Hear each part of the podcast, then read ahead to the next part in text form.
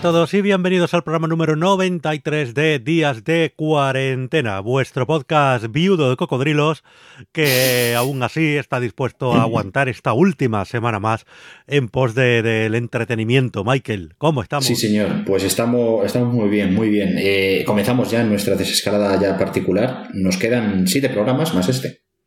Pues... Siete programas. 100 programas al final, tío. 100 programas Ana Movie. ¿La movie cuándo? pues eso ya, eso espérate. Bueno, eso la movie espérate. va a ser el domingo, que lo vamos a hacer por, por Bueno, en directo. claro, o sea que, Eso sí, pues y mm, con sí. vídeo y tal. Van Pues a ser al final 90. 99 programas Ana Movie. Ana Movie, Ana Movie, sí señor. Y lo del, lo del cocodrilo, bueno, eh, yo sigo esperando que, que pase algo. En cualquier caso, eh, no sé si tú sigues a la gente de- del Club Deportivo Leganés. El- la gente que tienen en comunicación es genial. Todos los carteles que hacen para, para promocionar los partidos son vez, pues, increíbles. me- memes y promociones y tal del Leganés que son muy divertidas, pero Mm. no.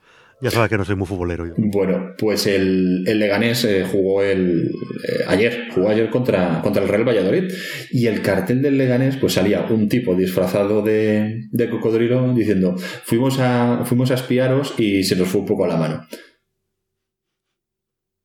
Yo creo que he visto ese mismo meme que le, que le está diciendo uno al, al que va disfrazado de cocodrilo. Dice, pero tronco, que no se puede salir de la provincia. Dice el otro, hasta el Pisuerga ha llegado. en fin. Bueno, pues nada, vamos a ver qué tiempo hace por aquí, porque no sabemos si hará Sí, un tiempo adecuado para que el cocodrilo venga a Valdemoro. Entonces, Claro. vamos, a, vamos a comprobarlo. Venga, ¿Vale? De, de todas maneras, ignoro cuál es el, el tiempo, el clima necesario para que vengan los cocodrilos, pero bueno. Bueno, digo yo que sí. Yo hago mi parte Si hay- de la labor. Si hay cocodrilos en Egipto, que aunque tienen ahí un río gordo, pero aquello es desierto todo, Venga, va- vamos a ver. Microambiente. venga, vamos allá. El tiempo en Valdemoro. Una sección que va a llegar a su fin la próxima semana Bueno, pues ya veis que hace. Hmm. que hace un poco más de aire. Hace un poquito más de aire, pero está soleado, bastante soleado, muy soleado. Han subido las temperaturas. Sí, un poco de, de airecito, un poquito más de caloret y ya está. Eso es todo lo que hay que decir, así a nivel técnico de, de- del tiempo en Valdemoro. A ver, yo creo que eh, en Valdemoro río no sé, pero algunos lagos hay, mm, aunque sea de los parquecillos. Eh, sí, yo creo que- un lago con patos en el parque. Pues eso, pues fíjate, pues tiene el cocodrilo tiene el clima perfecto ya para sobrevivir y encima tiene alimento, tiene ahí a los patos. Sí, sí. Ya Pobre está.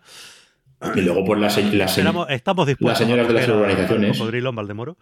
Claro. Somos solidarios y Sí. acogeremos a- al cocodrilo. y luego las personas de las urbanizaciones que vayan ahí a echarle, a echarle pan al cocodrilo. Eso es. Ya está. eh, Si es lo único que le faltaba al Valdemoro ya para ser una de las Ahí los, los jubilados echándole pan ahí Claro. al cocodrilo. uno de los grandes enclaves de la Comunidad de Madrid. Eh, Valdemoro tiene de todo. Tiene hasta pista de hielo, pues ahora lo que le hace falta es un cocodrilo. Tiene hasta un astronauta.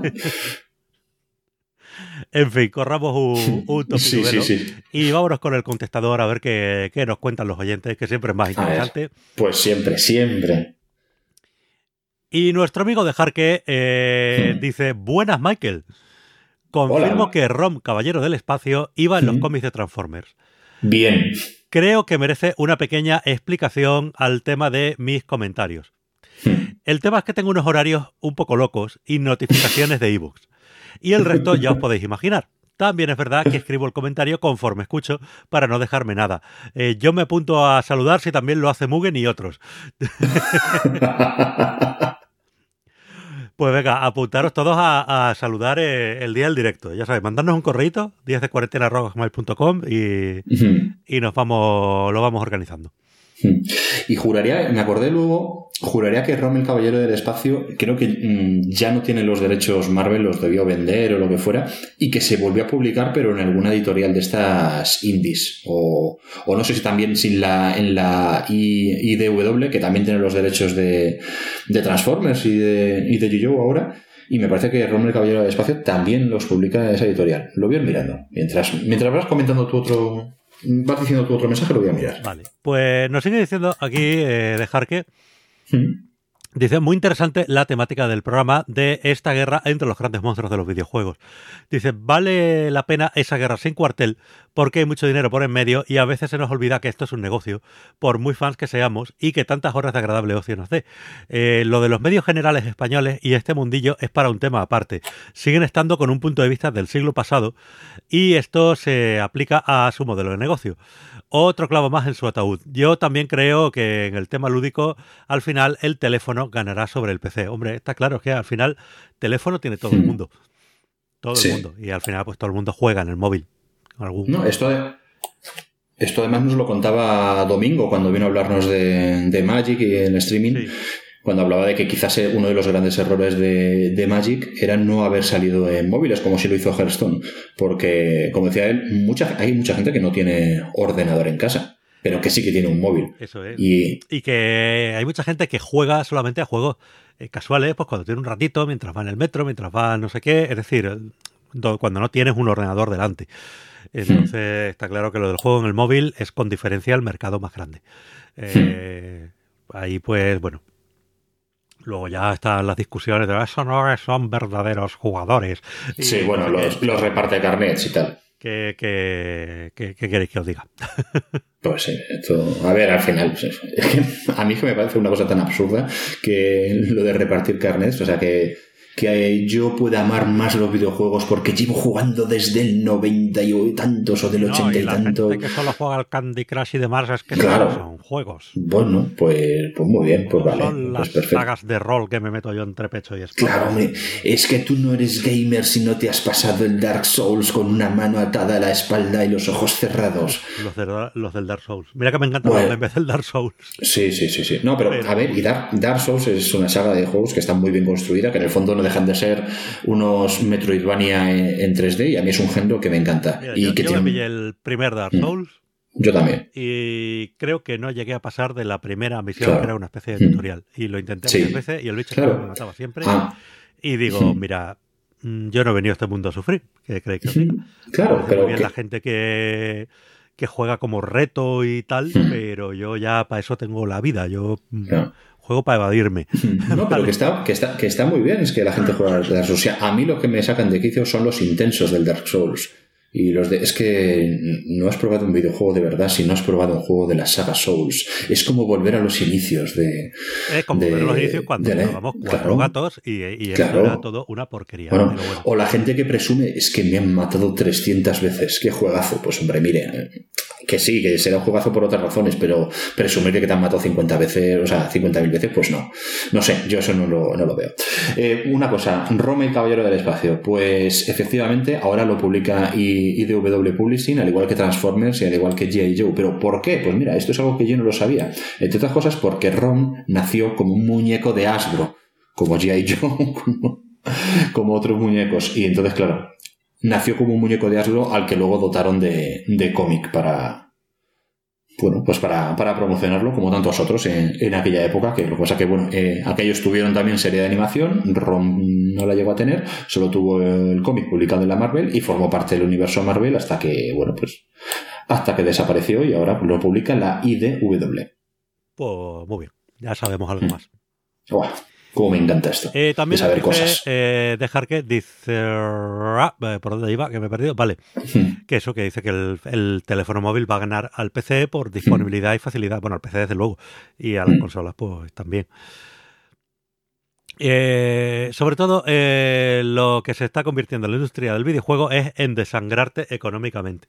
Yo la verdad es que sí desde que llegó lo del modelo este de free to play fue algo horroroso. Eh, eso de, no, no, mire, hágame usted un juego, yo quiero pagar por él, ¿vale? Yo pago por el juego, lo juego y me lo paso bien. No, no, te lo voy a dar gratis y me vas a estar pagando. Sí. Yo la primera vez que me di cuenta de esto, bueno, que me di cuenta, no, me di cuenta antes, pero que, que vi que esto se había ido de madre, fue con el juego aquel que sacaron de los Simpsons para móvil, Springfield. Sí. Vale, que digo, porque yo hasta entonces pues había visto muchos juegos free to play y tal, y de lo típico de, venga, echa aquí un eurito y podrás jugar más tiempo, tendrás alguna cosita y tal. Y, y a veces pues picaba, decía, bueno, venga, vamos a echarle el eurito, que no cuesta nada y, y demás. Pero ese fue el primer juego donde yo empecé a ver recompensas que valían 100 euros. Ostras. Y dice, a ver, es un puto jueguecito de móvil. Hmm. Dice, "Vamos, yo me puedo comprar el Skyrim o el GTA V o lo que sea, que a precio de Mm. lanzamiento son 60 pavos, y, y es un videojuego del copón divino donde han trabajado Mm. miles de personas, donde tal, donde sé qué, y me vas a cobrar 100 euros por poner una puta casita en el juego. O sea, nos hemos vuelto locos.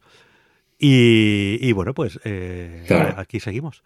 No, pero hay Eh, gente que los todos los jueguecitos de móviles, sobre todo y demás, Hmm. van por ahí. Claro. Yo la primera vez que flipé fue mu- mucho fue con, con el modelo Candy Crush. Te decía, mira, aquí está el juego, ¿vale? A mí no me gustan ese tipo de juegos, tipo puzzle y demás. Hmm. Pero, pero bueno, hay gente que, que, que le gustan mucho, es normal. ¿Vale? Y dice, no, no, tú vas a jugar lo que yo te diga. ¿Vale? Y cuando yo diga, tú ya dejas de jugar, no te dejo jugar más. Y si quieres jugar más, paga. Y es como, Sí. pero que, me, que, que no puedo jugar yo todas las partidas que me dé la gana un juego. ¿Qué me está usted contando, caballero? Hmm. Eh, pues eso, Mm. es que yo ese tipo de juegos que ni se me ocurre. Hmm. Ni se me ocurre instalarme algo así que no pueda yo jugar lo que me dé la gana cuando me dé la gana. Es que estamos locos o qué. Pues, Hmm. sin embargo, la gente traga, tío.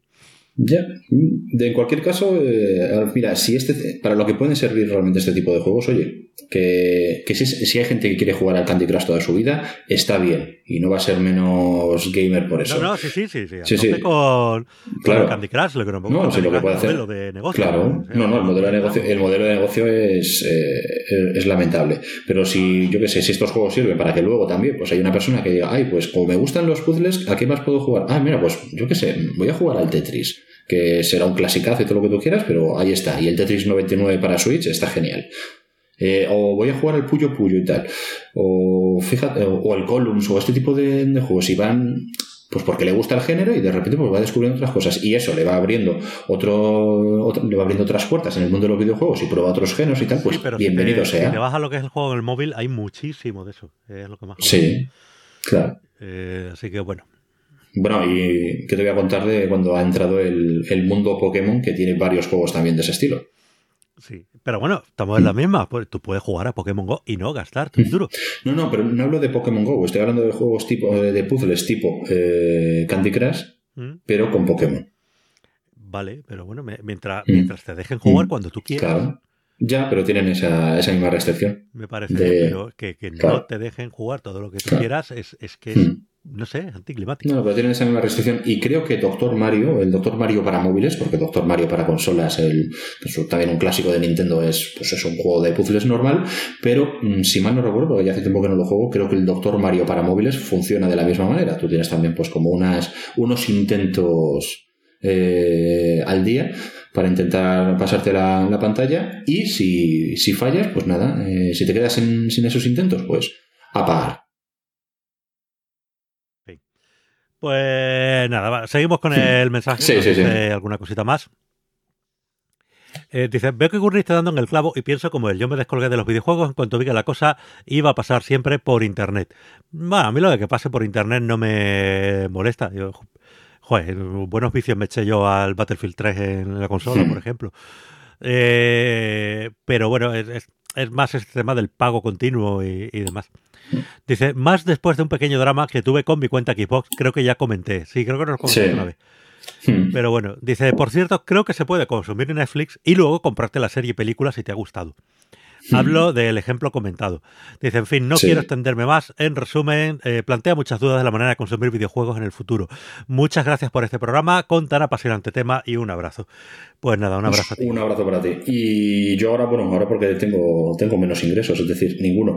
Pero yo soy de los de que a lo mejor si me bajo una serie o la veo en Netflix y me gusta, eh, si, si puedo, luego me la compro. Y con las, más, más con las películas que, que con las series, pero yo lo hago. A mí me gusta coleccionar películas. Tú fíjate, yo no, yo, yo es que soy muy poco fetichista y no Hmm. de- del formato físico. Hmm.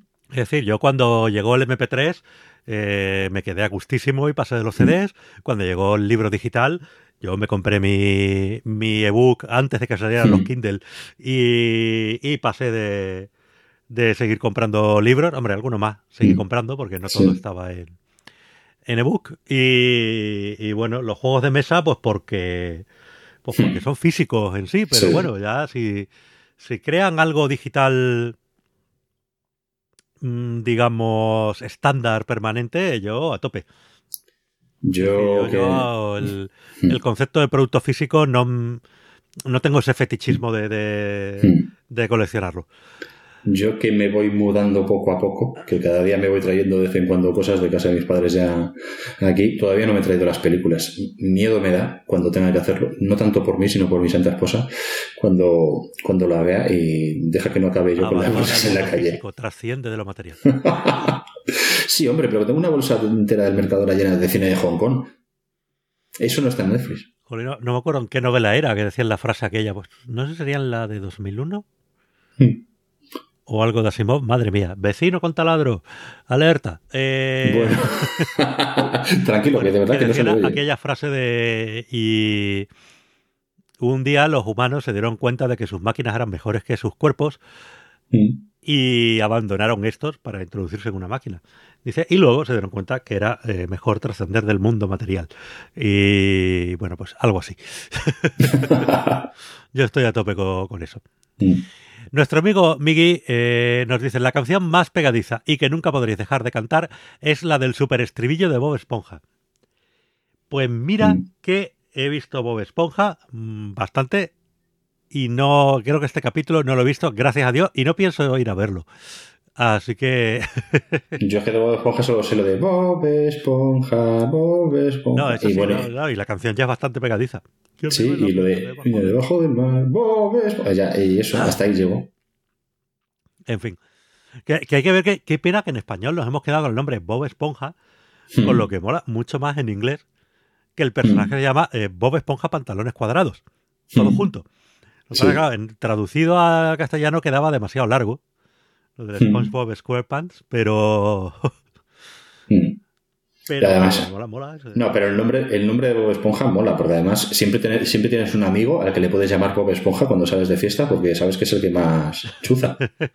Mira, ese es Bob Esponja, mira, ha No, dejado todos los porque En vasos. todas las pandillas había Claro. un gallofa. Pues, Sí. ahora hay un- bueno, yo tengo, en mi pandilla tengo un gallofa todavía. Ah, pues mira. Sí, o sea, no le llamamos así, pero por, no sé, en fin. Sabemos que sí, sabemos que sí, que, que le da el manubrio todo lo que puede y más. Bueno, eh, Jarque nos deja otro comentario al programa de ayer Mm, Sí. y nos dice: He imaginado a un cocodrilo flotando en gravedad cero persiguiendo a los astronautas de la estación espacial. Me ha hecho gracia. Eh, podría ser argumento de una peli. Raro será que no haya una peli de estas de, de sci-fi. Madre mía, pues hombre, si existe la magnífica serpientes en el avión, pues podríamos hacer cocodrilos en la Estación Espacial Internacional. Sí, sí, el mega Si no existe, la hacemos. O algo así, vamos. Bueno, ah, es el tipo de género que a mí me gusta. Entonces, yo, si no existe, voy a intentar trabajar en ella. Dice, me flipa la épica con la que rodean a una cosa tan chunga como es las corridas de toros para disimular lo que es un asesinato de un animal. A ver, aquí a tope con eso. No sé, yo eh, espero que no se me ofenda ningún taurino y tal, pero es que creo que es una cosa que hoy día, mm, sinceramente, no, no tiene mucho sentido. O sea, todo el folclore que hay alrededor y tal, pues sí, muy bonito, te podrá gustar lo que sea, pero es que no es... O sea, no, no al lugar lo de, lo de torturar un bicho hoy día por, por placer, pues no, no está bien. No. La sociedad... Sí, sí, pero luego bien que te comes un La filete. sociedad evoluciona y tal, sí, Mm. pero precisamente Claro. criamos normalmente a los Ahí animales está. para, para el consumo de, de carne, Claro. digamos, para la supervivencia, como lo quieras llamar. Pero, en fin, eh, hay una No, serie ejemplo- de leyes, por Mm, ejemplo, aunque claro. no siempre se cumplen, para que las para que en los mataderos pues el animal Mm. sufra lo Pero menos es que a y demás. me, me- me- lo han dicho tantas veces a mí ese el argumentito. Pero, pero no sé, lo de hacerlo por puro placer, allí someterlo a, Mm. bueno, a lo del escarnio Mm. público es lo de menos porque el animal de eso no Sí. se entera, pero, en fin, no sé, no, lo veo. Y, y sí, comprendo que, que hay una costumbre, hay un folclore detrás y todo eso, pero bueno, también había costumbre de tirar las cabras. Claro, a ver, yo entiendo, entiendo que haya gente que, que le guste, que disfrute con eso y tal. Igual que yo, por ejemplo, disfruto viendo a, a dos personas zurrarse en un ring, ya sea con hostias falsas o de las verdaderas. ¿Vale? Sí, pero bueno, esos dos han subido voluntariamente. Ahí estamos, Allá ahí estamos. Claro. ¿Vale? Eh, ent- entiendo también que mucha gente esté en contra, porque aunque sea voluntario, Hmm. Lo de ir allí a zurrarse y a terminar mal de la cabeza, como terminan mucho, pues no, no, no hmm. bueno. Pero, pero bueno, al menos han subido voluntariamente. Al toro no lo han preguntado. Hmm. Así que nada, mientras no le pregunten, yo lo siento, pero, pero no lo veo. Yo entiendo que es historia también de, este país, que tiene que ver con, bueno, pues con, su tradición, está, en, eso estamos de acuerdo, pero o sea, que lo llamen... pues ha habido en muchas partes del mundo y y, demás. Sí, yo entiendo, pero bueno, que las tradiciones se van superando y van desapareciendo y no pasa nada. ¿Vale? También era costumbre tirar a la cabra de los campanarios. También era costumbre eh, liarnos a la guerra cada dos por tres con los países vecinos y, no sé, y eran costumbre muchas cosas que, que hoy día son consideradas horribles. Así que, pues mira, costumbre que podría desaparecer y no pasaría nada, de verdad. No, es que de hecho, eh, eh, eh, por estar está desapareciendo. lo que pasa es que, bueno, hay mucha gente interesada en, seguir. Sostenido con dinero público. Claro, hay mucha gente que sigue muy interesada en, inflar las, las auténticas cifras del, toreo, como diciendo, no, no, es que esto todavía se sigue. pues no, no tanto. Yo conocí mucha gente, a ver, yo he vivido muchos años en Andalucía, en el sur hay más tradición, en el norte ha ido desapareciendo un poco la la tradición taurina, en el sur se conserva todavía más. Y, y bueno, pues eso, y ahí la gente de verdad le, gusta y tal, no, lo hacen por maldad, de voy a ver sufrir al pobre bicho. No, eh, mm, no, no es ese el espíritu, gracias a Dios. Pero no sé, que es una cosa que de verdad, pues no, no pasaría nada si la fuéramos haciendo desaparecer y, y ya está. En fin, eh, nos dice, asesinato de un animal encima en desigualdad de condiciones. Esa otra, cuando parte de la épica es esa de no, el hombre contra la fiera allí en igualdad de condiciones. En igualdad no. Si fuera en igualdad, la mitad de las veces ganaría el bicho. Y no, el bicho no gana casi nunca. ¿Vale? Y cuando gana lo matan igual. Sí. O sea que. que, no, que no, que no, no. Pero bueno, esto es algo que al final, de, forma, de forma natural, va a ir, va a ir desapareciendo. Y tal. No, oigas, que no hay necesidad de que, de que el bicho destroce a ninguna persona tampoco, que no, que no.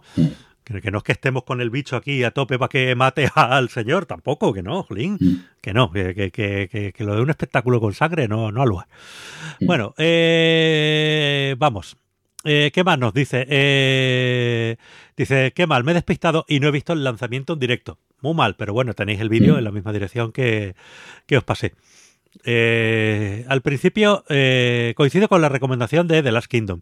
Dice, al principio me costó un poquito que coger el ritmo, pero una vez pillado te engancha. Dice, en mi trabajo ya estamos organizando todo para el curso que viene. Estamos vaciando aulas especiales para convertirlas en aulas genéricas porque no hay sitio para todos. Es un poco locura. Por otro lado, a raíz de la cuarentena he podido convencer a unos colegas y aprovechando un pequeño local que tenía uno de ellos, hemos montado un taller con un par de impresoras 3D. Ya os contaré qué tal. Un abrazo. Jolín, pues lo de la impresión 3D, ya te digo, es todo un mundo. Eh, ya no es solo el tema de imprimir cosas, que mola, es que el mero hecho de montar las impresoras, calibrarlas, cacharrear con ellas, tal, no sé qué, es una afición en sí mismo. Ya imprimas lo que imprimas luego. Así que, eh, bueno, os esperan ahí horas de, diversión y frustración aparte. Eh, en fin, y, el precio del plástico del PLA que no deja de subir, tú. A ver si se meten más fabricantes o algo, porque no sé qué está pasando con esto. Madre mía, la crisis del plástico. La crisis del plástico. Bueno, pues estos son los mensajes que tenemos de nuestro oyente. Y, Michael, cositas gratis. ¿Qué mm. tenemos de Sí, sí, pues tenemos, tenemos una cosilla gratis. Ya sabéis que en el National Theatre de Londres se sigue. Theatre, Theatre de London, of London, the, London's National Theatre, ¿eh? pues eh, en la cosa esa que está ahí en Londres, vaya, bueno, pues sigue acercando grandes obras del teatro británico a las casas de todo el mundo a través de su canal de YouTube y en esta ocasión podemos ver La locura del rey Jorge III del autor Alan Bennett. Tenemos hasta el próximo 18 de junio a las 8 de la tarde hora española para ver este montaje que cuenta entre sus protagonistas con Mark Gatiss, que es uno de los grandes actores y creativos de la televisión británica, es el responsable junto a Stephen Moffat de la reinvención de Sherlock Holmes y también de la cosa esa de Drácula. Así que bueno, pues una de cal y otra de arena para el señor Gatis. Os dejamos como siempre el enlace en las notas del programa para que podáis disfrutar del, del British Theatre. Pues sí, y, bueno, podemos decir también que, que, Sherlock ya es una de cal y una de arena en sí misma, ¿eh? Sí, bueno, eso, eso es cierto. Madre mía, de verdad. That's true. En fin. Pues nada, vámonos con, nuestro tema del día. Porque Sí. es domingo. Es domingo, los domingos toca contar historias. Y Michael, pues a ver, como siempre, te toca empezar a ti. ¿Con Es nuestro historia último presiento que deportiva nos vas a sorprender? Sí, hombre, siempre. Ya, ya que empecé contando historias deportivas, pues voy a cerrar contando historias deportivas porque esta es la última. Es el último domingo. de historias. Sí, sí, porque el próximo domingo es, es la película, pues es nuestro último domingo de historias. Entonces, pues yo creo que los más jóvenes del lugar eh, ahora conoce, es ahora cuando conocen a lo mejor eh, la tremenda situación que se vivía en Colombia en los años de la guerra contra los cárteles de la droga, gracias a la serie de Netflix, a- gracias a la serie de Narcos, la serie que narra la vida de Pablo Escobar, al menos en sus dos primeras temporadas. La tercera todavía no la he visto, pero bueno, creo ahí ya pues se habla un poco de Sí, no, la locura las que vino. son el cártel de Medellín, Pablo Escobar, luego el Sí. cártel de Cali y luego ya empiezan Mm. con el tema de México.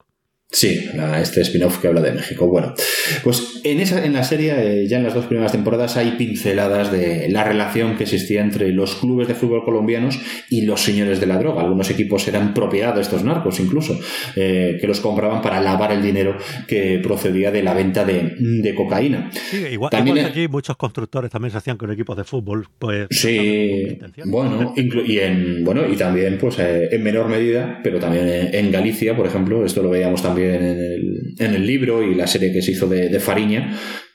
También había clubes de fútbol, aunque fueran de, de segunda, que bueno, pues también servían un poco de herramienta para lavar el dinero del narcotráfico.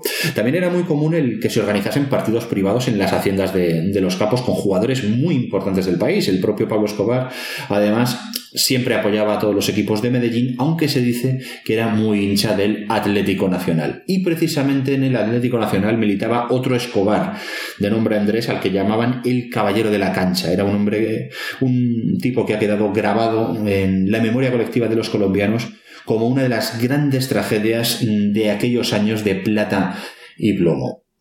¿Cuándo comienza un poco la tragedia del señor Andrés Escobar? Pues bueno, pues eran los primeros años de la década de los 90 y la selección de fútbol de Colombia había ilusionado a todo el país con la posibilidad de, de hacer algo grande en el Mundial de Estados Unidos, el Mundial de 1994.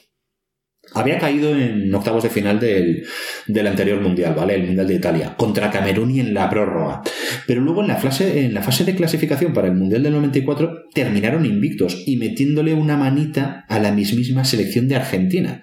Un partido en el que doblegaron a, a, un equipo formado por figuras de la época como Redondo, el Cholo Simeone o Batistuta.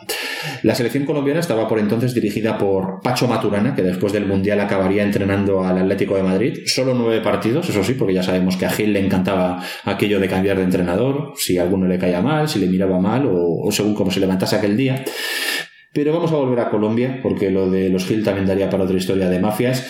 La prensa, los aficionados, incluso hasta el mismísimo Pelé había elevado a los altares a aquella selección que le había colado una manita a los argentinos y que se había clasificado para el Mundial con, con bueno, pues con solvencia, o sea, siendo invictos. Toma, que Pelé ha sido un bocazas, eso lo sabemos. Eso lo sabemos, bueno. también. Pero es que además mm, de toda esta ilusión y de lo bien que jugaba aquella selección, aparentemente, pues también tenía un grupo relativamente sencillo en el Mundial. O sea, formaba un grupo con Suiza, con Rumanía y con los anfitriones, con Estados Unidos. La selección de aquella época estaba formada por también pues, por grandes nombres del, fútbol colombiano. Freddy Rincón, Valderrama, el que le hizo aquella tocadita a Michel, el Tren Valencia, que luego un año después se iría al Atlético de Madrid, pobrecito mío, y el ya mencionado Andrés Escobar. Eran muy poquitos realmente los que jugaban fuera de Colombia, porque el dinero de los narcos aseguraba que los jugadores estuvieran bien pagados y no tuvieran la necesidad de buscarse la vida en otras ligas. Andrés Escobar en aquel momento jugaba para el Atlético Nacional, eh, era defensa central. Siempre jugó en el Nacional, excepto por una temporada que sí que militó en el John Boys de, Suiza. Con este Atlético ganó dos campeonatos nacionales de Colombia, una Copa Libertadores y una Interamericana. Los que le vieron jugar le describen pues como un buen rematador de cabeza, que era muy sereno y tenía muy buen control del balón, algo raro para tratarse de un defensa, pero bueno, quizá por esa finura eh, la gente y la prensa le apodaba el caballero de la cancha. Lo que no sabía todo el mundo es que tras el Mundial iba a formar parte de, del Milán, del, de aquel Milán conocido como los Invencibles que entrenaba eh, Fabio Capello. Y bueno, eh, al final la noticia terminó saliendo y bueno, todo el mundo sabía que, que tras el Mundial el señor, el señor Escobar iba a hacer la maleta e iba, iba a irse a Italia.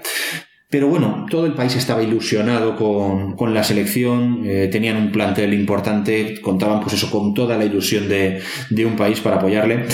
Y la selección comenzó su andadura en el Mundial del 94. En aquel momento Colombia tenía, como digo, toda esa ilusión por el fútbol. Era un país que se estaba reponiendo poco a poco de aquellos años de bombas y, tiroteos. Pero claro, la violencia aún no había desaparecido, aún estaba presente. Eh, el país aún estaba en guerra contra el narcotráfico, contra el resto de cárteles que quedaban allí y los grupos paramilitares, que en muchos casos, en muchos casos eran prácticamente lo mismo. Algunos incluso se estaban ya repartiendo todavía las migajas del imperio de Pablo Escobar, que había muerto justo un año antes, en el, en el 93. Imagino que la tercera temporada de Narcos irá por ahí. Y en medio de todo esto eh, se encontraba, pues eso, algo tan poco importante como el fútbol, pero que tuvo en aquel momento a todos los colombianos pendientes de lo que iba a hacer la, la selección en Estados Unidos. Y estaban tan convencidos de que iban a. estaban llamados a hacer algo grande en el Mundial que alguno incluso pensaba que habían ganado el título sin haber puesto siquiera un pie en el campo. Claro, con esas expectativas, pues pasó lo que le pasaba a España muchas veces, que, que no, que la cosa no iba bien. El debut de los cafeteros no pudo ser más descorazonador. Cayeron goleados por 3 a 1 en el Rose Bowl de Los Ángeles, que es uno de los templos del fútbol americano universitario. Lo hizo contra Rumanía.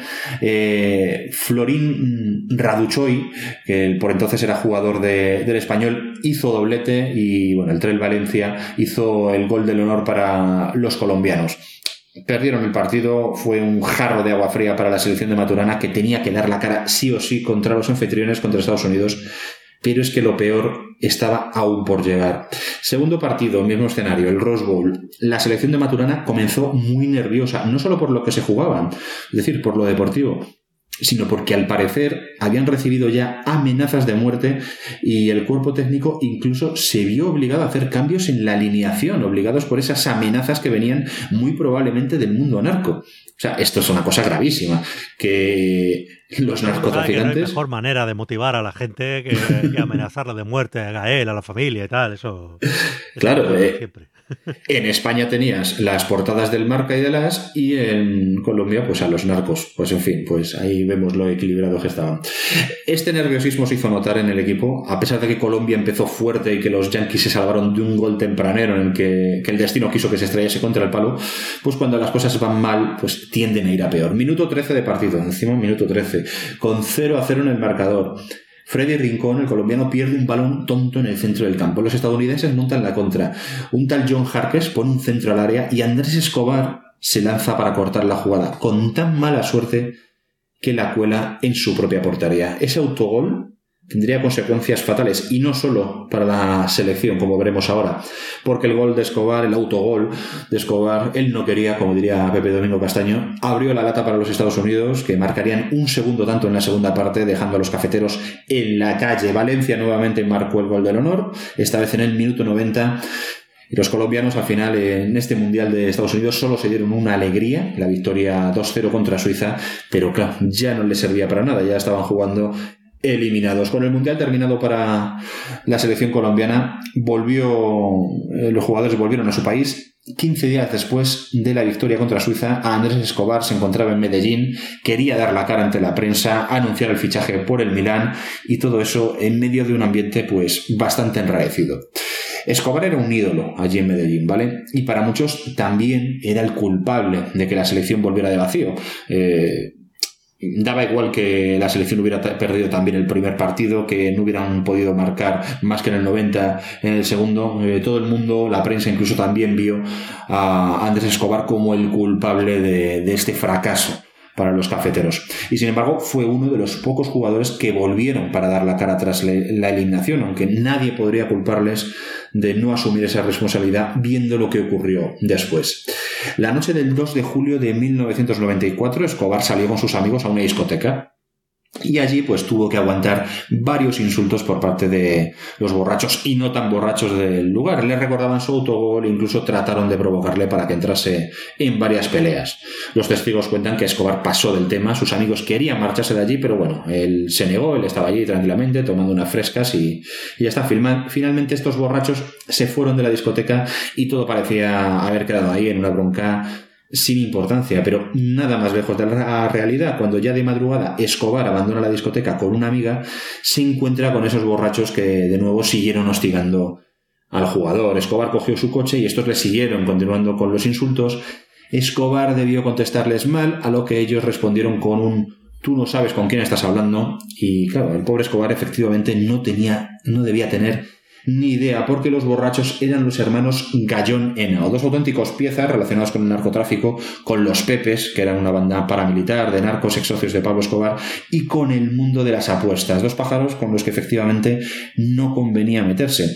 Y mientras discutían, un tercer hombre, Humberto Muñoz, chofer y guardaespaldas de los Gallón, rodeó el coche de Escobar y a sangre fría le desterrajó los seis tiros de su revólver del calibre del 38, terminando con la vida del caballero de la cancha. Los Gallón y los Muñoz urdieron un plan para librarse, incluso fingieron que les habían robado la furgoneta en la que viajaban y que los testigos vieron durante el asesinato. A Humberto Muñoz le dieron una paliza para poder representar que le habían robado el vehículo y que él no tenía nada que ver con todo esto pero al final no sirvió de mucho. Muñoz terminó por confesar ante la policía, aunque diciendo que, que había visto a sus patrones discutir con otro hombre y que él, como guardaespaldas, actuó. Claro, un guardaespaldas pues vacía todo el tambor del revólver por un quítame esas pajas. Hay quien dice que todo el crimen en realidad lo que estaba era relacionado con las apuestas y con el dinero que esa eliminación de Colombia habría hecho perder a, los Gallón Henao. Otros simplemente, bueno, pues lo atribuyen a, un crimen pasional, fruto de la discusión en la que se responsabilizaba de todo a Escobar por ese, ese gol en propia meta. Los Gallón cumplieron una condena corta y habían convencido además a Muñoz de atribuirse toda la culpa. Este encima fue sentenciado a una pena de 45 años de cárcel, de los cuales solo cumplió pues un 11, 12, 12 años. Todo el proceso judicial además pues se mantiene bajo sospecha porque hay muchos que creen que se fue muy indulgente con los Gallón cuando parece obvio que fueron ellos los que dieron la orden de, disparar. Eh, muchos, incluso como la familia de Andrés Escobar, creen que detrás de todo esto están las apuestas deportivas. Hay bastantes puntos negros que parece que no se quieren destapar todavía en el asesinato de Andrés Escobar, aunque con los años parece cada vez más claro que esto no tuvo nada que ver con el fútbol, sí con las apuestas, con el dinero que se movía en el mundo narco y que fueron las presiones de estos criminales las que dejaron a los Gallón en, prácticamente en libertad y a su asesino material con una pena irrisoria de cárcel. Así que nada, eh, Andrés Escobar Saldarriaga, el eterno número 2 y el caballero de la cancha, pues fue otra de las víctimas de la influencia del narcotráfico en el fútbol colombiano, por un autogol que fue su sentencia de muerte a pesar de que, pobre de él, cuando terminó aquel partido, ante la prensa que estaba cubriendo el Mundial para Colombia, declaró, hay que tener fe, la vida no termina aquí. Lamentablemente, la, la vida de Andrés Escobar terminó 15 días después en Medellín por ese autogol. Pues nada, hombre, descanse en paz el pobre, porque esta historia sí que la sí que la recuerdo y sí fue conocida. Y bueno, es una muestra de, lo que se vivía en, en, Colombia en aquellos años. Parece ser que afortunadamente la cosa ha cambiado mucho para mejor y nos alegramos. En fin, bueno, pues yo traigo otra historia curiosa. Michael, si yo te hablo de una crisis internacional que duró 13 días y donde había implicado algún ruso, ¿tú de qué me dirías que te voy a hablar? Yo, a ver, eh, la pregunta seguro que tiene trampa, pero vamos, yo voy a decir de la crisis de los misiles. Me vas a hablar de la crisis de los misiles cubanos. Pues no. Ya sabía yo, ya sabía yo que tenía trampa. Pues no, efectivamente tenía trampa. Vamos a volver un poco a lo que hablábamos la semana pasada, que eh, hablábamos de que, era un condominio. Pues hoy vamos a hablar de, un condominio, quizá el, más eh, conocido que tenemos por aquí cerca, y vamos a hablar del Principado de Andorra. Hombre, hogar de muchos para Quien no lo sepa, quizá sobre todo a lo mejor nuestros oyentes latinos, eh, Andorra es un pequeño país, lo que se denomina un, microestado, eh, que está en medio de los Pirineos, la, enorme cordillera montañosa que separa España de Francia, pues ahí en medio hay un pequeño país de unos 400 y pico kilómetros cuadrados que, bueno, existe pues desde la Edad Media, es antiquísimo, y desde la Edad Media eh, tiene una curiosa forma de eh, gobierno o, de jefatura de Estado, y es que es un coprincipado. ¿Qué quiere decir esto? Pues que es un principado eh, que no tiene un príncipe, tiene dos. Y los príncipes de Andorra, o los copríncipes, son, por un lado, el obispo de la Sedurgel, ¿vale? Que es una, un obispado que hay eh, en Cataluña, pues eh, muy cerca de, Andorra, de la propia Andorra, cerca de los Pirineos, y por otra parte, el presidente de la República Francesa.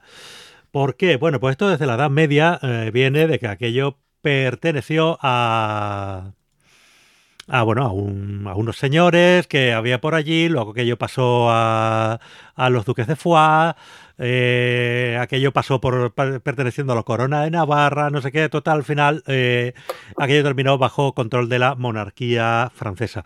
Y en el siglo XIX pues ya de la República francesa, con lo cual el copríncipe francés pues fue primero, fueron primero una serie de condes y demás, eh, luego el propio rey de Francia y luego pues el presidente de la República.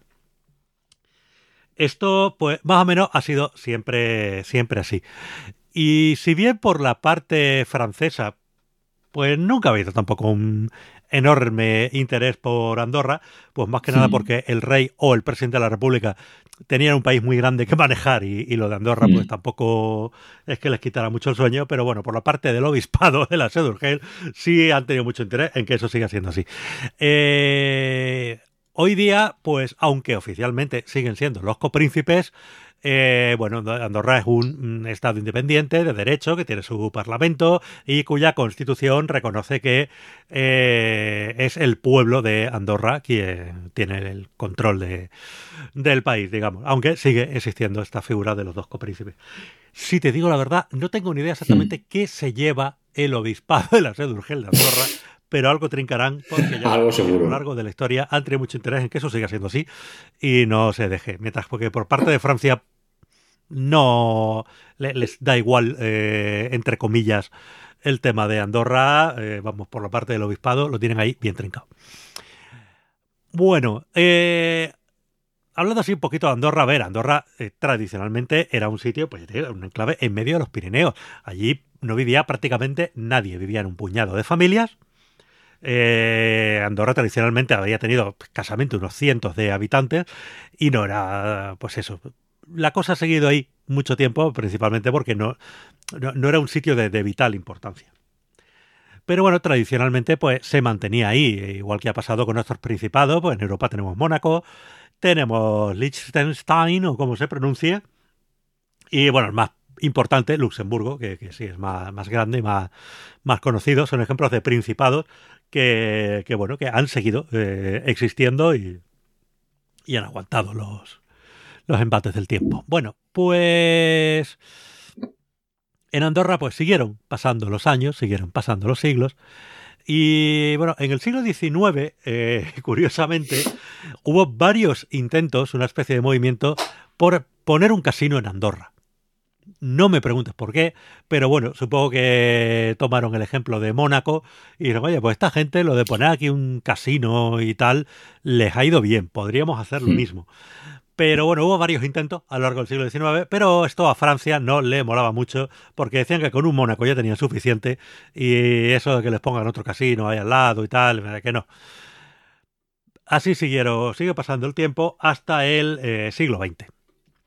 En el año 33, en el año 1933, hubo unas revueltas en Andorra. El sistema de gobierno de Andorra era un sistema muy tradicional donde había una serie de familias eh, que tenían pues una especie de consejo de, sabios, por decirlo de alguna manera, un consejo de ancianos, como lo llamamos, que eran los que dirimían pues los asuntos internos. Y, bueno, eh, aunque vivían más familias en Andorra, era esta serie de familias tradicionales de allí toda la vida los que tenían representación en este consejo. Y en Andorra había eh, una parte de la población más tradicional que estaban a tope con el obispado, otra parte más progresista, que estaba más a tope con los franceses. Y bueno, en el año 33 hubo unas revueltas que, entre otras cosas, eh, pretendían algo tan descabellado como el sufragio universal. Eh, masculino, por supuesto. ¿Cómo se hace? Todavía faltaba mucho. Eh, de hecho, creo que hasta 1970 no votaron las, las mujeres en Andorra. Eh, bueno, eh, estas revueltas fueron apagadas sobre todo por la parte francesa, ¿vale? Que mandaron allí unos gendarmes y demás y, y bueno, pues todo quedó, todo quedó en nada. Pero todo esto fue caldo de cultivo para la llegada de un personaje muy especial. Y vamos a hablar de la historia de Boris Skosirev, también conocido como Boris I, rey de Andorra. Eh, que te gusten a ti los emperadores y los reyes. ¿eh? Sí, me encantan los reyes raros. ¿Quién era este señor Boris Skosirev?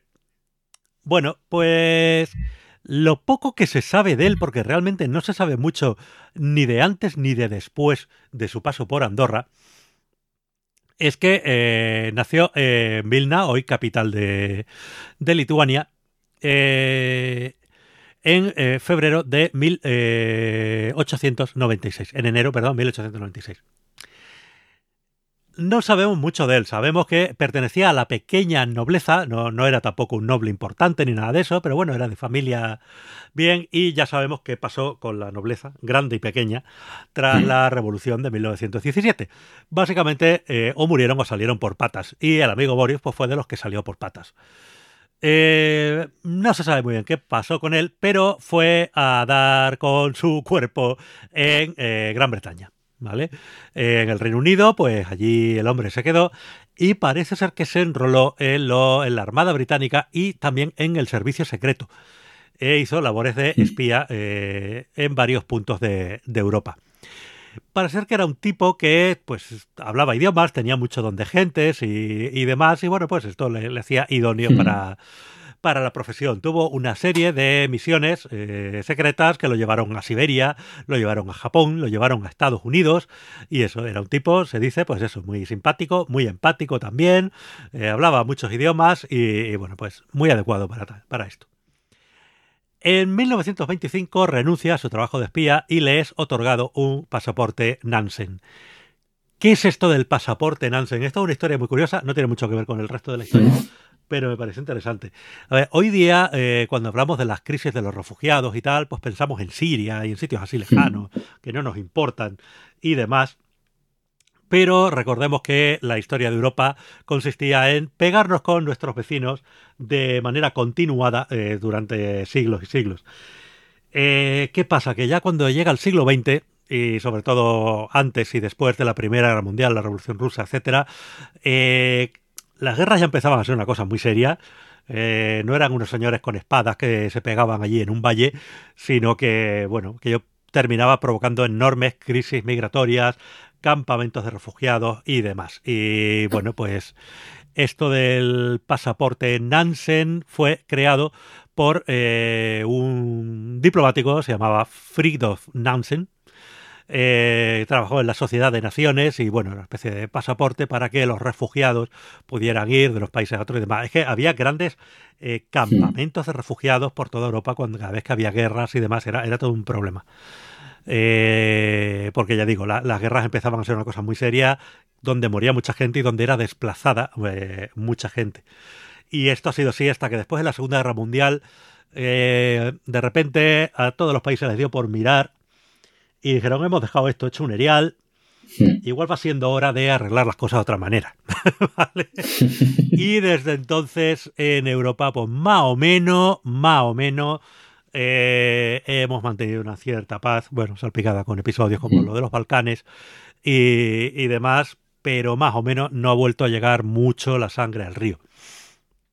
Bueno, volvemos a la historia de nuestro hmm. amigo eh, Boris Skosirev. ¿Qué fue de él eh, a partir de 1925? Pues se sabe poco. Se sabe que se trasladó a los Países Bajos y se desconoce qué fue de él allí. Según él, llegó a trabajar al servicio de la Casa Real holandesa y fue recompensado por la reina Guillermina I con el título de Conde de Orange. Todo esto, según él, no hay constancia en ningún sitio de que este hombre fuera conde de nada, eh, ni, que la reina de Holanda le, hubiera dicho nada. Se casó con una caudalada señora francesa eh, a la que abandonó eh, rápidamente. bueno, pues era una mujer mayor que él, eh, con mucho dinero y claramente pues fue un matrimonio de conveniencia para, para, bueno, para saquearle los dineros a esta señora, por lo que parece. Y luego pues eh, se enamoró de una bella muchachita británica y se fue con ella y se estableció en Andorra. Vaya usted a saber por qué. De Francia, pues le pillaría cerca y dijo, uy, esto de Andorra, ay, qué bonito aquí en la montaña, nos vamos a quedar aquí un tiempo. Hmm. ¿Qué pasó? Eh, claro, cuando Boris llegó a Andorra acababa de suceder esto que hablábamos de estas revueltas que hubo en 1933. Y Boris encontró allí un caldo de cultivo perfecto para hacer de las suyas. ¿Vale? Eh, se instaló eh, en una casa próxima a San Julián de Loria, una casa que aún se conserva y que es conocida como la Casa de los Rusos. Y se llama así, pues no solo por él, que estuvo viviendo allí, sino parece ser que posteriormente hubo otro ruso que también llegó por allí y que, según se comenta, introdujo en Andorra el cultivo del tabaco. Esto es importante porque hoy día, la, bueno, tradicionalmente Andorra era una población rural. Allí se vivía del poco cultivo que podían hacer en las montañas y de la ganadería, fundamentalmente. Hoy día, pues se vive principalmente del turismo y del sector servicios, pero sigue habiendo importantes cultivos de tabaco curiosamente, y, una industria tabaquera en Andorra. Y parece ser que fue un señor ruso el que también llegó allí y dijo, oye, aquí igual el tabaco cría. Eh, bueno, pues allí se quedó el amigo Boris. Empezó a coscarse un poco de cómo iba la, realidad andorrana del momento eh, y dijo, oye, mira, aquí, de aquí igual podemos sacar algo. Y empezó a comerle la cabeza a la gente del lugar. ¿Vale? campesinos, artesanos y los responsables de la vida política, que recordemos que no eran eh, eh, políticos profesionales ni nada, eran simplemente un poco los cabezas de las familias importantes que pues, se reunían allí de vez en cuando a decidir sobre los asuntos locales, que me imagino que serían cosas así como mm, al vecino le ha desaparecido una vaca o, cosas. ¿Vale? Eh, bueno, pero le empezó a ver que había un cierto caldo de cultivo allí y gente que, oye, que quería modernizar un poco todo aquello y demás. El 17 de mayo de 1934, eh, Boris presenta un documento al defensor del pueblo andorrano y a varios parlamentarios de Andorra, varios de estos señores, donde justificaba sus intenciones de eh, bueno, instaurar allí un Estado moderno, más progresista y demás.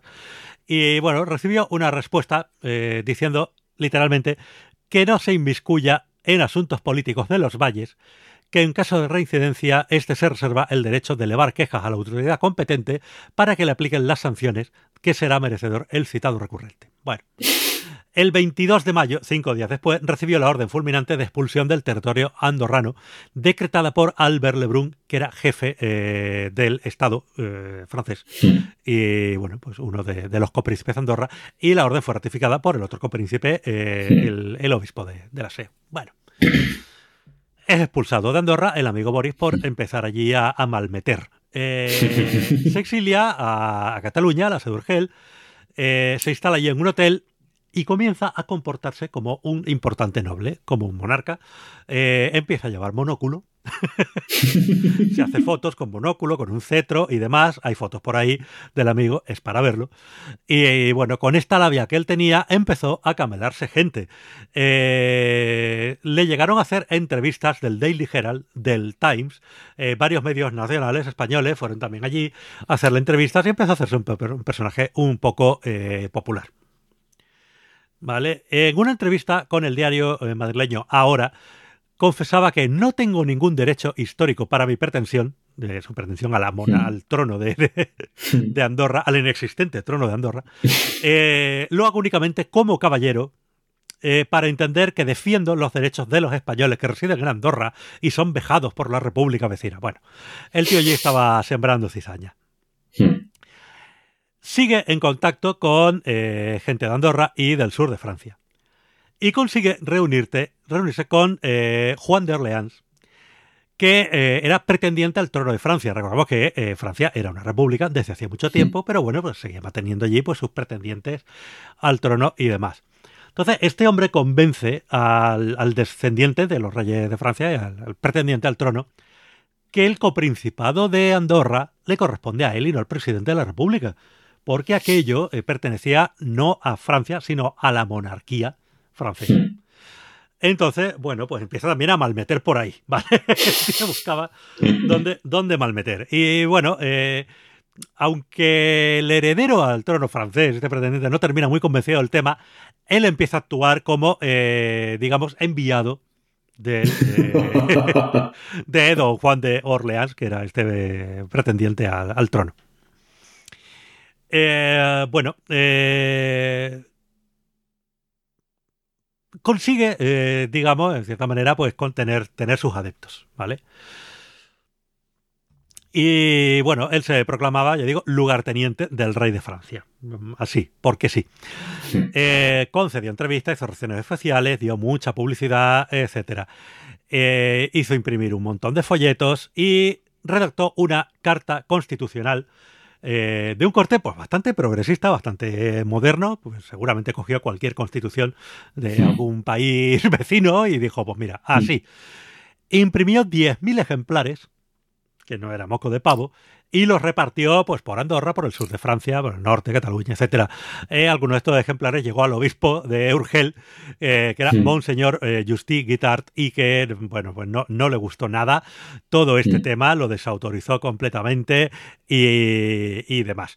Pero bueno, él seguía lo suyo el domingo 7 de julio del 34. O sea, recordemos que este señor llegó allí a finales del 33, principios del 34, se coscó un poco de todo el tema, en mayo del 34 lo echan y el 7 de julio del 34...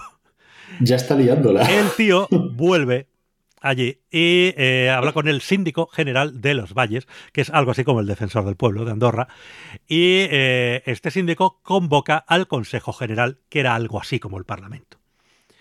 El síndico abrió la sesión, expuso el asunto, eh, mostró allí la constitución, eh, habló de este señor Boris Skosirev, británico de origen ruso, eh, que se proclamaba conde de Orange y que, bueno, que, le había propuesto una serie de cambios revolucionarios de las estructuras económicas del Principado. curiosamente, básicamente lo que este hombre proponía era convertir Andorra en lo mismo que el resto de principados europeos, eh, como hemos dicho antes, Mónaco, Liechtenstein o Luxemburgo. Es decir, eh, paraísos fiscales con impuestos muy reducidos. Eh, ah, de puta, ahora sí me entiendo, esto va de dinero. Eh, sí, bueno, pues el tío proponía pues, una serie de reformas, ¿vale? Para convertir a Andorra, pues, pues eso, en otro Luxemburgo, en otro Mónaco, etcétera. Entonces, bueno, ese mensaje cala. Eh, eh, en estas personas, que eran 24, eh, estos miembros de las familias del Consejo, ¿vale? Y convence a 23 de ellos, ¿vale? Eh, lo único que pedía eh, como recompensa es ser nombrado príncipe de Andorra, ¿vale? bueno, pues la cosa cala y ya te digo, ganaron la votación por 23 a 1. este 1 eh, bueno, pues fue el que fue a hablar con el obispo de la Sedurgel para decirle, oye, mira mm, la que te están liando por aquí, este señor, ¿sabe? Que era el representante de Encamp. Eh, bueno, pues eso, se inician los trámites para establecer la monarquía en Andorra. Hablamos del día 7 de julio. Bueno, pues vuelve a entrar eh, Boris en Andorra acompañado por un grupo de colaboradores, entre los que estaban su joven amante británica, una millonaria norteamericana que formaba allí parte de su séquito, que no se sabía si era su amante o qué, eh, y bueno, pues una, serie de personas. Y se establece en la Fonda Calones. Allí se queda, que es esta casa de los rusos que hablábamos antes. El 8 de julio, al día siguiente, el consejero, contrario a este nombramiento, pues se comunica con el obispo de, de, Urgel y le cuenta pues toda la movida. Ese mismo día, Francia comunica oficialmente que ellos no van a intervenir, que, que a ellos los Andorra que les da un poco igual, que los andorranos hagan lo que quieran. Y, y total, que si deciden formar ahí una monarquía y demás, que, que, que ellos daban sus bendiciones. Que, que por Que ello- dejen que, lo- que dejen que los chavales caminen como ellos caminen. Efectivamente, eh, que dejan todas las decisiones en mando del Consejo General y que ellos sabrán pues lo que quieren hacer con, con su país. Eh, y si y se probar la monarquía, que por ellos que a tope. Eh, y que Albert Lebrun renunciaba como copríncipe francés si se lo solicitaba, si se solicitaba perdón, el Parlamento andorrano sin problemas. Por ellos, bien.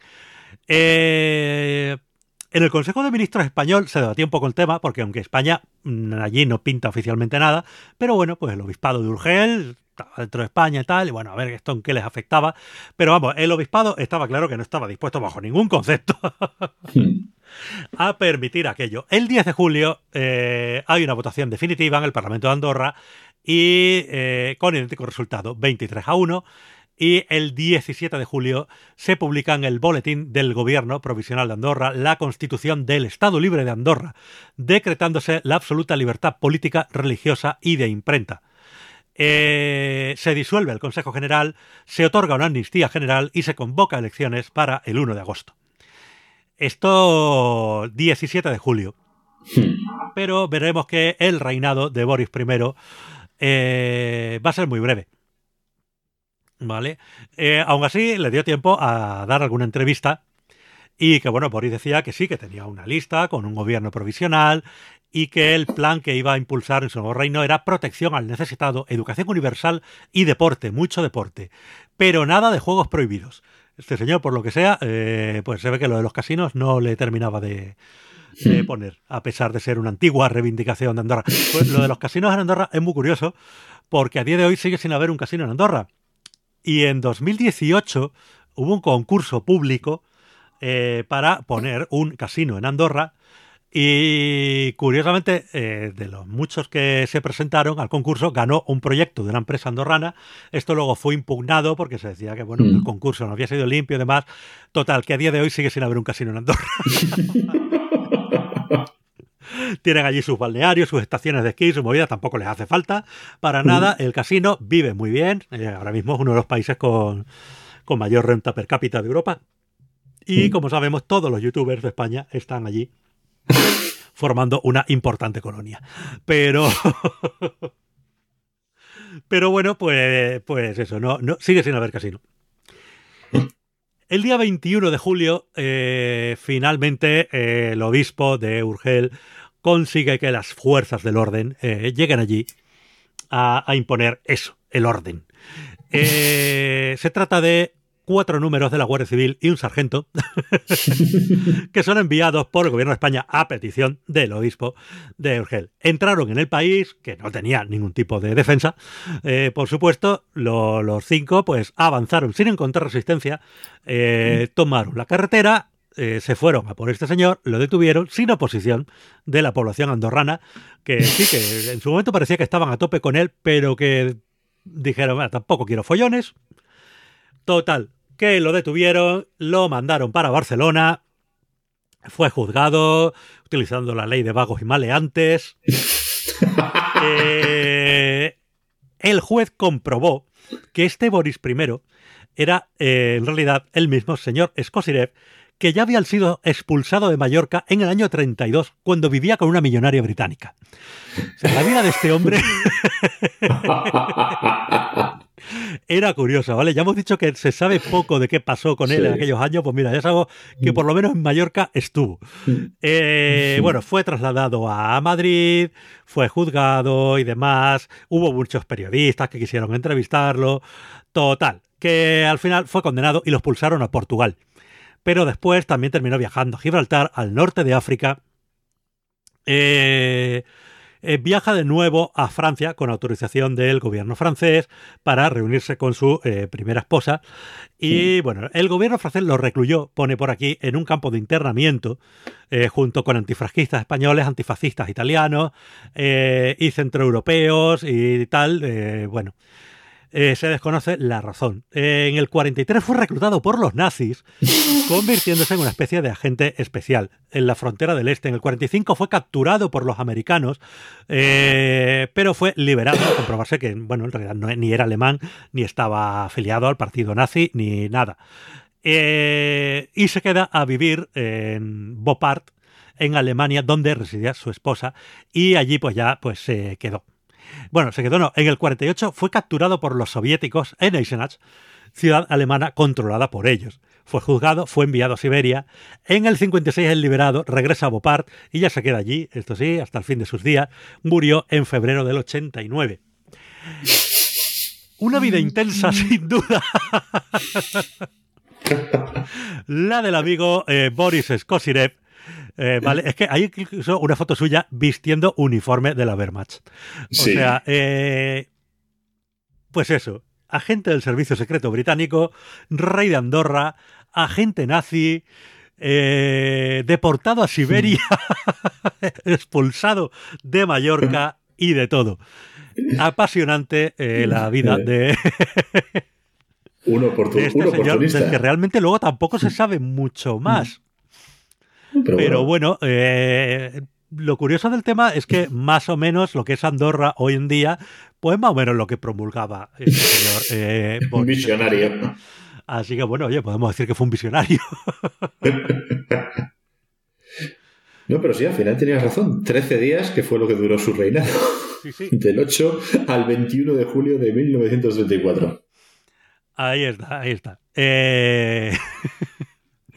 Yo es que reconozco que en cuanto oí hablar de este hombre, digo, madre mía, qué vida más apasionante, qué, qué, qué cosa más marciana. Y, curioso también un poco de, ya mirando de, historia de, Andorra. Porque digo, hasta principios del siglo XX, Andorra eran pues los paisanos que vivían allí de toda la vida, que, vivían como podían del mundo rural.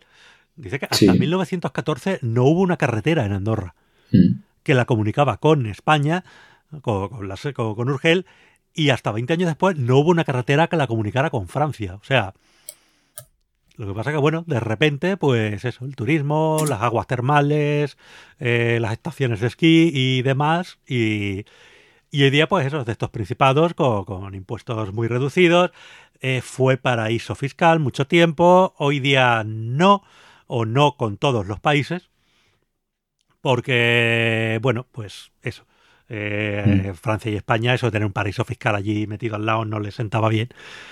Eh, pero bueno, pues básicamente sí, sigue, vivir allí pues sigue siendo muy rentable. Mm, yo, recuerdo cuando Andorra era el sitio al que ibas a comprar cosas electrónicas, porque salía. Esto ya desapareció un poco, mm. ¿vale? Eh, también pasaba, por ejemplo, en Canarias, que tenía un régimen fiscal especial, y, o, o, en Ceuta y Melilla, y la gente pues iba allí a comprar cosas de importación y demás. Hoy día, entre que, bueno, tenemos un comercio mundial más desarrollado, eh, en Europa pues se mueve libremente toda la mercancía, se ha bajado precio y que en estos sitios pues ya se ha regulado el tema un poco más, pues ya lo de viajar a Andorra para comprarte un radiocasete de una cámara de fotos ya no es tan rentable. Pero bueno, pues se sigue viajando porque, oye, un sitio muy bonito, turismo y demás. Y lo de los youtubers lo decimos porque es curioso, para la gente que no lo sepa, pero hay una fuerte colonia de youtubers españoles, eh, muchos de los que más éxito tienen, porque, claro, el régimen fiscal de Andorra eh, cobra mucho, se cobran mucho menos impuestos que aquí en España. Entonces muchos de ellos se van allí, les ponen la fibra gorda, que tienen fibra gorda, y, hacen su, vida allí. Claro, porque, porque pagar impuestos en España está mal porque España no les ha dado nada. Eh, sí, como, como ha dicho alguno de ellos. alguno de ellos, sí. que le ha llovido Básicamente porque ha sido el único que, ha hablado, ¿vale? se han callado y ya está. Este por lo menos ha dicho abiertamente, oye, mira, que me voy a Andorra, que pago menos impuestos. España no me ha dado nada porque dejé el instituto, así que ni siquiera la educación pública, ¿no? educación no te dieron, eso está claro. En fin. Eh, pues eso. Es una historia muy, muy curiosa, la del amigo Boris Skosirev y esta historia convulsa de Andorra en esta etapa. Andorra, qué hermosa eres. Eh, es para verlo, eh, con, su, con su monóculo y, todas sus movidas. Ay, ay, ay. Bueno. Pues hasta aquí un nuevo episodio de Días de Reyes. Efectivamente, hasta aquí este último episodio de Anécdotas de Domingo que eh, hemos, eh, hemos coronado con, este, con, este, Boris I. Y Michael, esta también es una señal de que persigue tus sueños. Si tú quieres ser rey, tú puedes ser rey.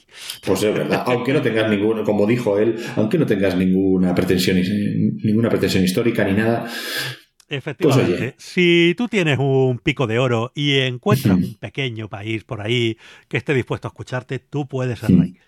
Pues me voy a buscar esa ilusión. Me voy a buscar alguna pequeña república por ahí en, África, de estos países que todavía no, están, no, ha llegado todavía a la mano, una islas.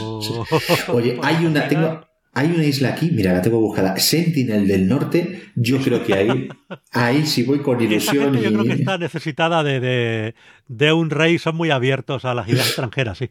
Eh, vente conmigo, Paco. Seamos eh, copríncipes, de Sentinel. Ya, tú. Ya, luego voy yo más tarde. Ve, ve, ve tú Venga, voy buscando el billete. en fin, pues eso, hasta aquí nuestro último programa de domingo. Eh, yo voy a echar de menos prepararme un poco estas historias. También es verdad que voy a descansar porque es el día de la semana más estresante. Pero, pero mira, pues vamos despidiendo ya poco a poco el, programa y sus secciones habituales. Pero bueno, una sección que no se despide y que continuará con nosotros hasta el último día, pues va a ser este animando la cuarentena con nuestro amigo Germán. Hola, ¿qué tal? Soy Germán y vamos a animar nuestras cuarentenas con un poco de animación no tradicional. Hoy quiero hablar de un corto británico del año 2007, producido por la compañía de Peter Lord, Artman, responsable, entre otras cosas, de los estupendos cortometrajes, también largometrajes de Wallace y Gromit, y toda la serie televisiva de John the Sheep y Timmy Time, que son realmente estupendos. El, cortometraje del que estoy hablando se llama The Peer Sisters, fue dirigido por Louis Cook y es una, una película de humor negro con reminiscencias a psicosis, a misery. Es posiblemente podríamos decir que es una película de terror, macabra, pero no, es una comedia eh, muy pintoresca, dos hermanas eh, con rostros más parecidos a, a los de un ogro que a los de un ser humano, que se dedican a ahumar pescados, viven en una isla mm, aislada, desierta, y buscan desesperadamente compañía, invitados para tomar el té.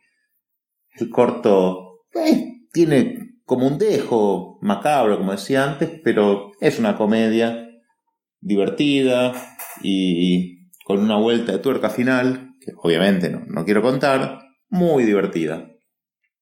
Como siempre, les voy a dejar el, el enlace para que disfruten la película. Y espero que lo disfruten. Hasta luego. Bueno, pues una vez que hemos escuchado a Germán, pues ya sí, hemos echado el hmm. día, hemos echado el domingo, hemos echado la semana, Michael. Hmm, sí, señor.